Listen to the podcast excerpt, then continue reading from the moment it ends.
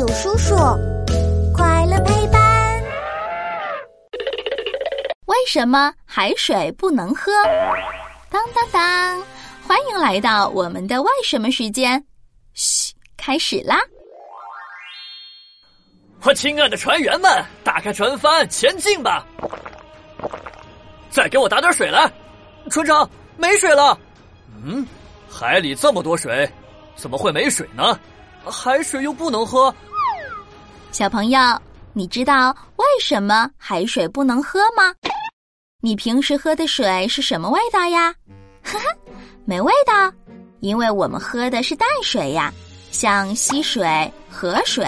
湖水、江水都是淡水，可是海水就不是淡水了，它尝起来是咸咸的、苦苦的味道。虽然海水看起来很清澈，可其实这水里面有很多东西哦，就像淡水里会有细菌一样，海水里也有很多细菌，只是我们的眼睛看不见而已。海水咸咸的。是不是里面都是盐呢？